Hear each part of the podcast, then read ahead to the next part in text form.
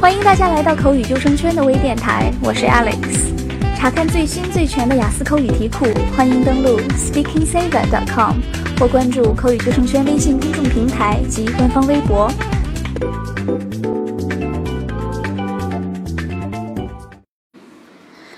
在雅思口语考试当中，词汇 （lexical resource） 是非常重要的一个考核点。那么，在词汇这个单项，考官会从哪些方面考察我们的表现呢？总共有六个方面。第一个，词汇量，也就是说你是否有足够的词汇储备来回答考官提出的每一个问题。一般来讲，五分的考生仅能用简单的词汇回答简单问题，在回答复杂问题时就显得比较吃力。那六分的考生呢，是能够回答绝大多数的话题的，而且能够给出简单但是比较清晰的回答。不过在回答复杂问题时，词汇量就显得不足了。那对于七分以上的考生来说呢，他们往往是有足够的词汇量去回答各种难度的话题的，而且能够给出有一定深度的回答。第二个方面呢，就是准确率 （flexibility and precision）。那这个方面不用我多说了，大家应该都清楚，你的用词的准确率如何，直接决定了词汇这一块的分数。那这里考官会特别留意的一点是，你是否能够意识到相关单词的细微意思差别，还是说你对单词只有最浅层的了解，也就是我们说的在中文字典翻译过来的第一个解释。呃，第三个方面呢，就是 idiomatic usage，也就是地道表达，在这一块，考官会考察你的习语还有动词短语的使用能力，这也是中国考生最最欠缺的一块。第四块。Paraphrasing，所谓 paraphrase 指的就是当你不能找到准确的词汇的时候，你会不会换种恰当的方式来解释自己？还有，当你想增加表达的清晰度的时候，你会不会用不同的词汇去做补充表达？那第五个方面是 style，也就是 the appropriate level of formality。这个 formality 是很多高分考生都意识不到的。呃，也就是说，你的口语表达当中是不是用了太多的书面词汇？比如说，我曾经遇到过这样的一个学生，啊，我提了这样的一个问题：What do you have in your room？你的房间里面都有哪些东西？有哪些陈设？然后他跟我的给我的回答是说：I possess。还有同学说：I'm in possession of something。Possess or possession 其实都是相对比较书面的表达，比较正式的表达哈。那他就是没有意识到 style 的重要性。其实你简简单单的说 I've got something in my room 就好了。I've got 等于 I have，也是英国人特别喜欢的一种表达方式。那最后一个方面，第六块呢，就是 collocation 搭配。也就是说，对于名词、动词、名词、形容词等等的习惯搭配，你是否有意识？比如说，我们一定会说 a fast train，而不会用 quick 来形容。我们不会说 a quick train。比如，我想呃洗一个很快的澡，冲个凉，a quick shower。但我们不会说 a fast shower。这个就是形容词跟名词搭配的一个问题。那比如说，嗯，大家应该都知道狮子的叫 lion，我们会用 roar 来。表达，但是狗的叫我们会用 bark 来表达，这个就是 collocation 搭配的问题。那么说完了这六个方面的评分点，我们应该怎么样去提高词汇这个单项的分数呢？主要途径就是纠错以及增加词汇多样性和地道程度。那想到哪儿说到哪儿，今天我们就来聊聊地道程度的部分。我们来聊聊 idioms 习语的问题。什么是习语？其实就是一些单词凑在一起，构成了一个新的意思。这个短语的意思跟这些单词的字面意思没什么关系。比如说，有这样的一个短语：Let the cat out of the bag。字面意思是把猫从包里面放出来。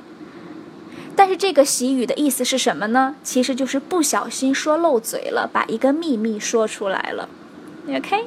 这样的短语就是习语。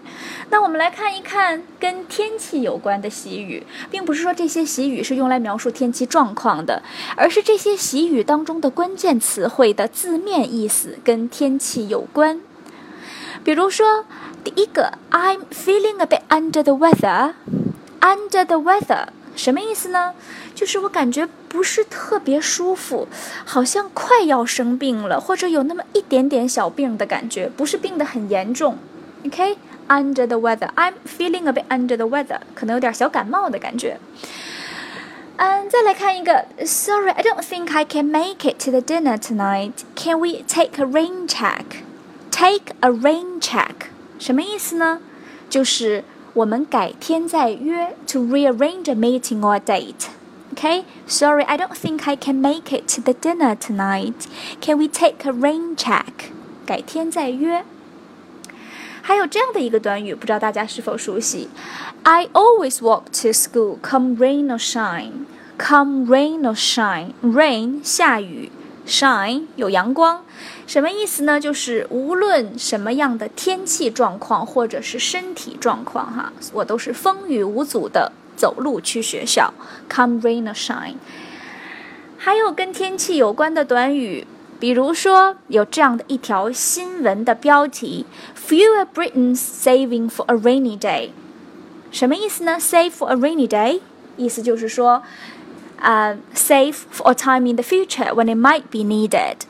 OK，我们未雨绸缪，越来越少的这个英国人哈，有这种提前存钱、未雨绸缪的意思意思。我们往往会用 save for a rainy day 来形容这个呃，提前从金钱的角度来讲哈，提前先存下来一部分钱，未雨绸缪。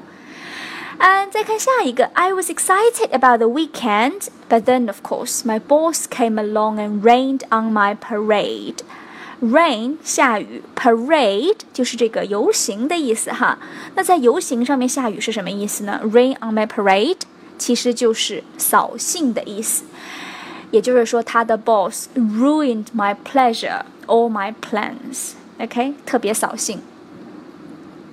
其实还有很多跟天气相关的短语，比如说，the sky is the limit，sky，天空，天空才是极限。我们往往会用这样的一个短语去做这样鼓励性的一个作用，哈，意思就是说，there's no no limit to what you can achieve，OK，你是没有你的发展是没有极限的，努力就好。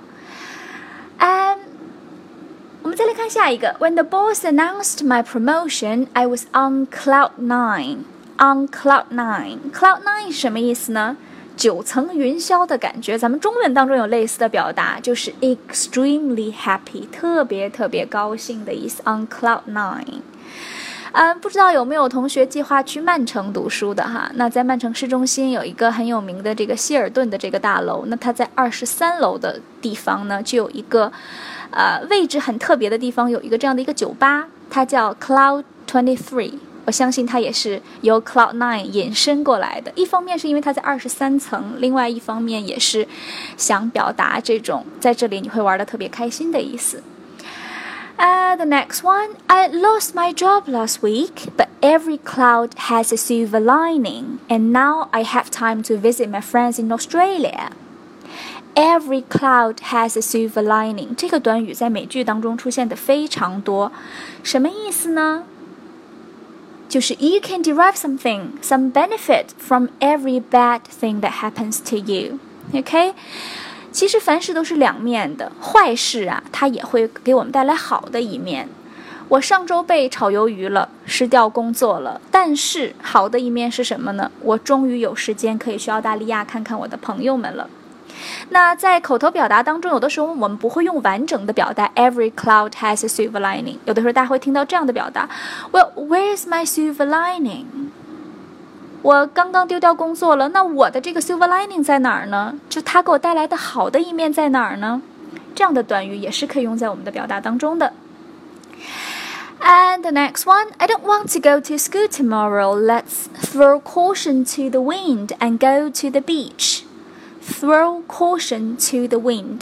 Wind 风，把什么扔在风中呢？就是把你的 commitments 扔在风中。我们忘掉所有的呃规矩，所有的责任，我们去做一些疯狂的事情吧。Throw caution to the wind.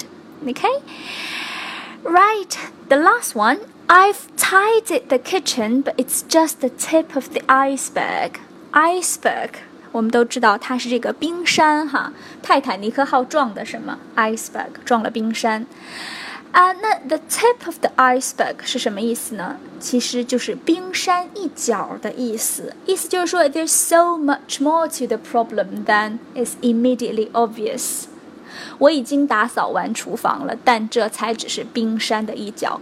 请问你的房间是有多脏啊？怎么样，有意思吧？有同学可能会问了，那我们去哪儿学习这些有意思的习语呢？最常用的方法就是日常积累，从高质量的范例文章当中积累。范例我们都知道了，那在这里文章指的是什么呢？其实就是我们在做话题搜集的时候，我们看到的一些老外的博客，或者是各类点评类型的文章。那这种日常积累的方法呀，是适合所有基础、所有备考时长的考生的。另外还有一种方法呢，就是主动搜集，比如说你可以去 Google 一下。